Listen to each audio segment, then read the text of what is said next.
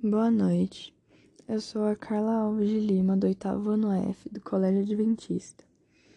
Nesse áudio, eu vou falar sobre os dois temas propostos pelo professor Nelson, sendo ambos tipos de argumento. O primeiro é raciocínio lógico e o segundo é competência linguística. Raciocínio lógico é uma organização ou estruturação de fatos que irão gerar outros fatos e sob essa sequência acaba gerando uma conclusão, mostrando quais os fatores geraram o resultado final.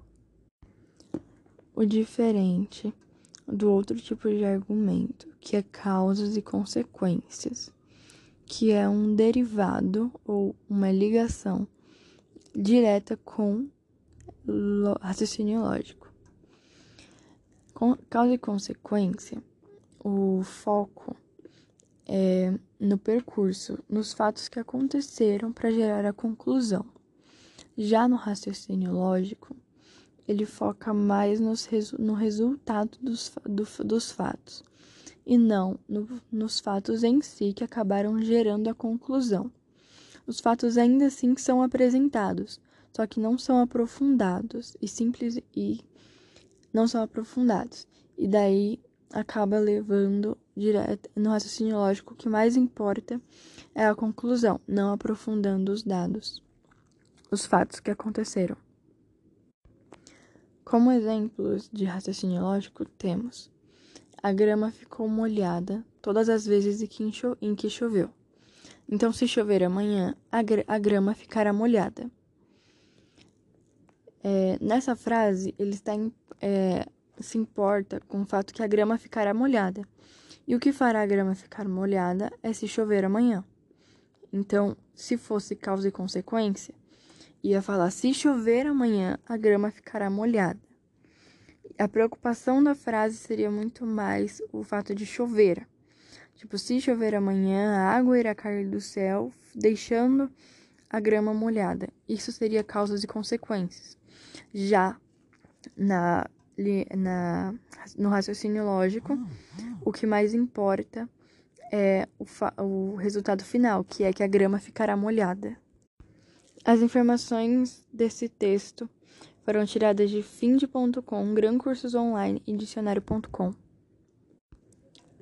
O segundo tema é competência linguística.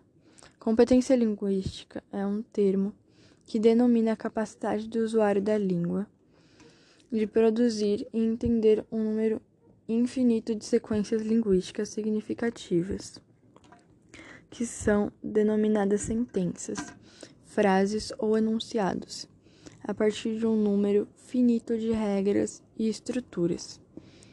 Basicamente, é a forma de passar uma mensagem em palavras diferentes dependendo da qual pessoa está sendo destinada. Por exemplo, você tem que escrever uma carta para o presidente. Logicamente, você não usará as mesmas palavras para escrever uma carta para uma criança de 8 anos, pois são pessoas com capacidades de compreensão diferentes.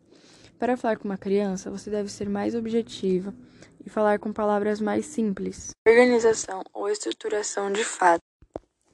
Boa noite. Eu sou a Carla Alves, do oitavo ano F nesse áudio irei falar dos dois temas escolhidos pelo professor Nelson, sendo ambos tipos de argumento. O primeiro é raciocínio lógico e o segundo, competência linguística. Raciocínio lógico é uma organização ou estruturação de fatos que irão gerar outros fatos, e sob essa sequência acaba gerando uma conclusão, mostrando quais fatos geraram o resultado final. O diferente de causas e consequências é que o raciocínio lógico foca no resultado e não no percurso, como acontece em causas e consequências, que o maior foco é o percurso que mostra o que gerou aquela conclusão. Mas no raciocínio lógico, o que mais importa mesmo é a conclusão e não exatamente o percurso é sim citado, mas não é aprofundado. Por exemplo, a grama ficou molhada todas as vezes em que choveu. Isso é uma frase que está sendo utilizada tipo de argumento de raciocínio lógico. Se fosse causas e consequências, a frase ficaria: a, é, a grama fica molhada todas as vezes em que choveu, porque a água cai do céu entrando em contato com a grama, deixando ela molhada. Então, se chover amanhã, a grama ficará molhada. Nessa frase, em raciocínio lógico, a única coisa que, impo que importa é o resultado, que é o que a grama ficará molhada. Agora, em causas e consequências, o que mais importa é o percurso, que fará a grama ficar molhada. As informações desse, desse texto, dessa parte do texto, foram tiradas de finde.com, Gran Cursos Online e Dicionário.com. O segundo tema é competência linguística. Competência linguística é um termo que denomina a capacidade do usuário da língua de produzir e entender um número infinito de sequências linguísticas significativas, que são denominadas sentenças, frases ou enunciados, a partir de um número finito de regras e estruturas.